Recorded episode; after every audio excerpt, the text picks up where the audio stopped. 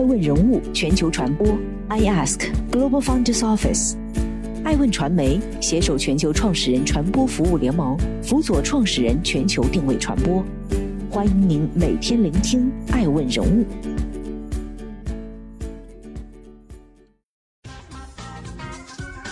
Hello，大家好，欢迎大家的守候。本期播出的爱问人物是埃隆·马斯克，天才疯狂已久。人机时代将近，我能通过脑机接口召集我的特斯拉吗？当然可以。自北京时间二零二零年八月二十九号，埃隆·马斯克举行了新的 Neuralink 脑机接口芯片发布会以后，全世界再一次对这个赛博朋克的讨论不绝于耳。新设备只有一枚硬币大小，用手术植入头骨，就像安装在大脑上的 Fitbit，可以在睡觉的时候无线充电，充满电能够用一整天。马斯克在发布会上宣布，这种芯片已经实现无损植入猪脑，并实现成功应用。他还说，每个人都或多或少都会有大脑的问题，植入脑子里会解决大脑或者脊髓的重要问题，听觉缺失、记忆力缺失。中风等等，时间退回到一年前的稍早些时日，二零一九年七月，马斯克刚刚宣布已经找到了高效实现脑机接口的方法。他在发布会上笑得像个二百斤的孩子，舆论在当时就已经炸开锅一次，跟如今态度差不多。有人看好，有人唱衰，甚至还有热心网友曾亲切提醒：这个东西最大的限制是 FDA 的批准。马斯克，你会慢慢发现，跟 FDA 打交道一比，你那些特斯拉股票监管风波都不叫事儿。不过，时至今日，美国 FDA 已经批准了这项技术在人体进行临床试验，第一批试验对象为截瘫病人。马斯克的 Neuralink 成立于2017年，目标是研发超高带宽的脑机接口系统，实现与人工智能的共存。先说说脑机接口是什么。在现实中，脑机接口技术形成于二十世纪七十年代，发展至今，脑机接口技术已经成为一种连接大脑和外部设备的实时通信系统，可以把大脑发出的信息直接转换成驱动外部设备的命令，并代替肢体或语言器官实现与外界的交流以及对外部环境的控制。脑机接口按照接入方式分为侵入式和非侵入式。按照传输模式分为单向和双向。侵入式是将脑电波检测电极植入大脑，这样采集到的脑信号强且稳定，但会对植入的生命体造成创伤。埃隆·马斯克本次发布会展示的技术就属于侵入式。在 Neuralink 的发布会上，马斯克介绍了两个设备，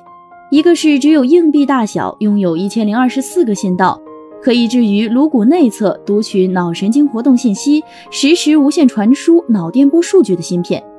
另一个是一台可以避开血管，在颅骨上开一小孔，将芯片快速精准地植入预定位置的外科手术机器人。马斯克表示，植入该设备只需要一天即可出院，手术会绕开血管，不会有明显损伤。我们有一只快乐健康的小猪，刚开始很害羞，但它精力充沛。它已经做了两个月的植入手术。在发布会现场，马斯克展示了三只小猪，他们是脑机接口手术的对照组。脑机接口系统有三千多个电极，可以监测一千多个神经元，通过外科手术植入大脑。当小猪在场地中行走时，其脑电波信号通过脑机接口设备传输到大屏幕上。以图像加声音的形式，十分直观地展现了出来，就像你头骨里的记录器。试想一下，如果那只精神抖擞的小猪可以替换成任何一个普通人，那么前文提到的听觉缺失、记忆力缺失、中风等常见问题，似乎就可以得到一个有效的解决办法。马斯克还表示，该设备能够用来重新训练大脑中导致上瘾、抑郁或焦虑的成分。甚至还可以解决失明、瘫痪等方面的疾病。国内同样在脑机接口领域风生水起的 Brinco 集团创始人韩碧成表示，Natural Link 的发布的芯片能检测到猪脑信号这个技术，在过去二十年里已经陆续做到了 Natural Link 只是对设备进行了升级，这应该说是脑手术和相关设备的重大突破，而不是脑科学的重大突破。韩碧城还补充了一句：“我觉得马斯克做很多事情不是追求短期的商业回报，是他想实现人类应该去体验的一些场景。他认为在未来，我们应该让人类和 AI 有一个共生的机制，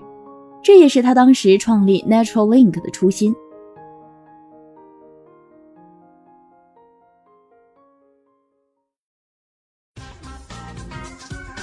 欢迎继续聆听《守候》，爱问人物全球传播。正在播出的爱问人物是马斯克，天才在左，疯子在右。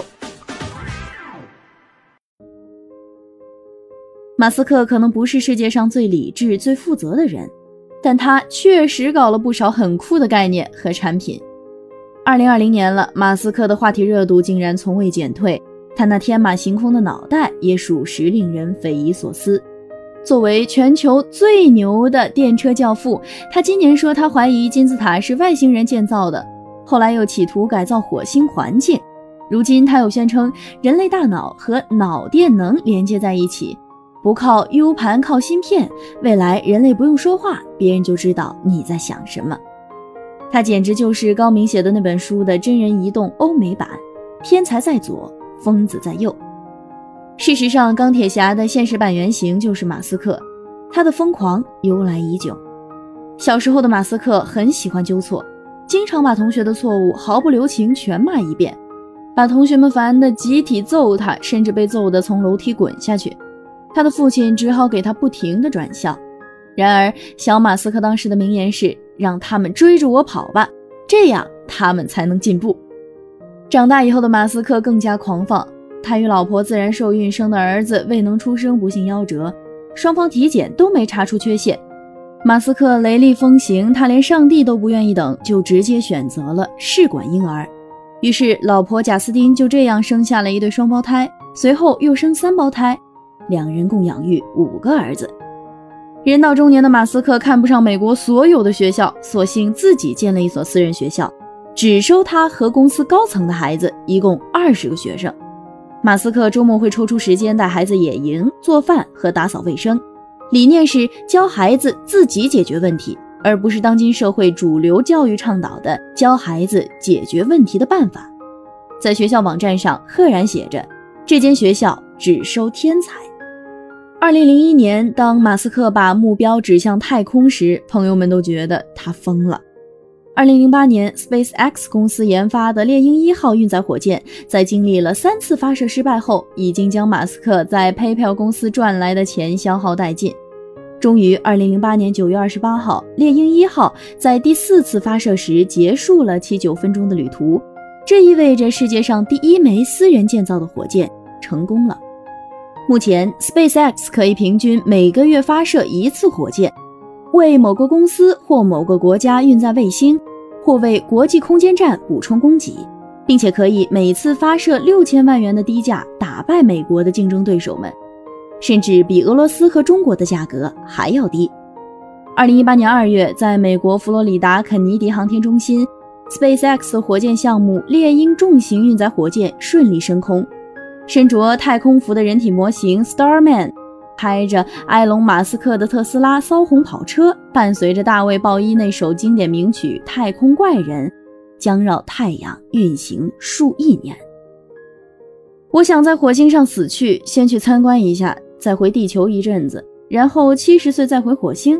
我就可以一直住在那里了。短短几年时间，马斯克在空间探索、汽车和清洁能源领域都取得了巨大成功。如今又卷起了脑机接口的飓风，有人说他是与天才并驾齐驱的疯子，还有人认为他是用电动汽车、太阳能板和火箭来兜售虚假希望的骗子。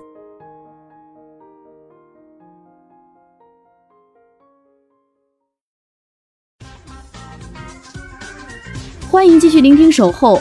爱问人物全球传播，正在播出的爱问人物是。马斯克，人机时代的序幕。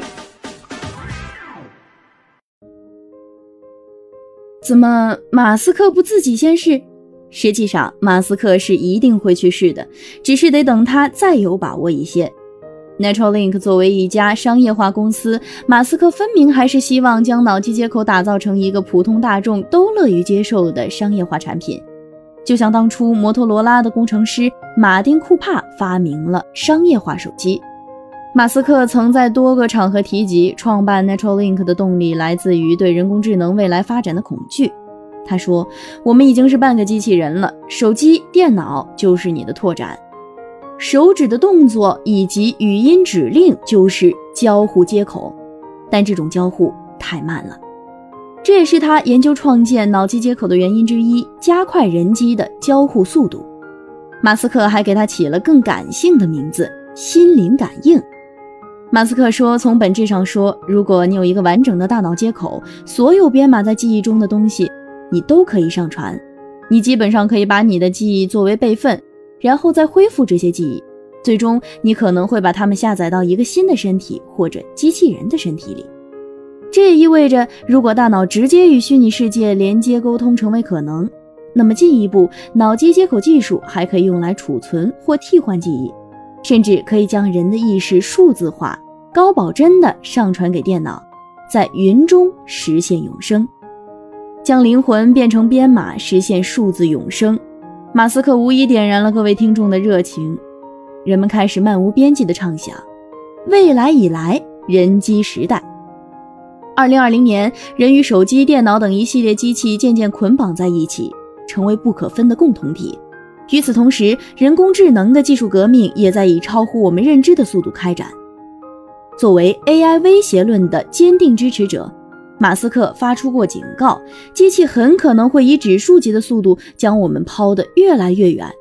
只有与机器共生，才是未来的生存方式。人们对于脑机接口最深刻的印象，大多还是来自于科幻影视作品，这也是人们如此兴奋的原因之一。比如《黑客帝国》高潮部分，崔尼蒂通过脑机接口瞬间学会了直升飞机的驾驶技术。再比如，《攻壳机动队》深度探讨了脑机接口技术与人类自我意识核心 Ghost 的关系。这些影片充斥着人工智能与机械人的未来大都市，细雨中的 VR 广告和霓虹灯交相辉映。然而，畅想归畅想，在健康患者身上进行人体试验依然是一个道德问题。我们还是很难相信，在未来的未来，一个普通消费者会为了这款产品去做开颅手术。从最基本的生命安全问题到个人隐私问题，再到信号来源及其所带来的自主权问题，从原理到产品的转化成本，真的要比原机型本身高几个数量级。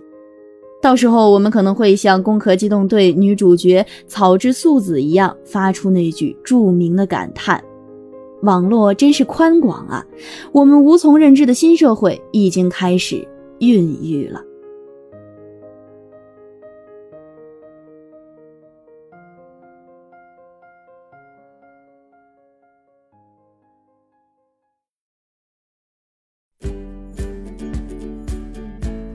顶级人物，欢迎关注每周六晚十一点海南卫视，同步在学习强国 APP 直播。更多完整内容，欢迎关注爱问官网 iask-media.com。更多精彩内容，也可以搜索爱问人物抖音号 iaskleaders。爱问人物全球传播，iask Global Founders Office。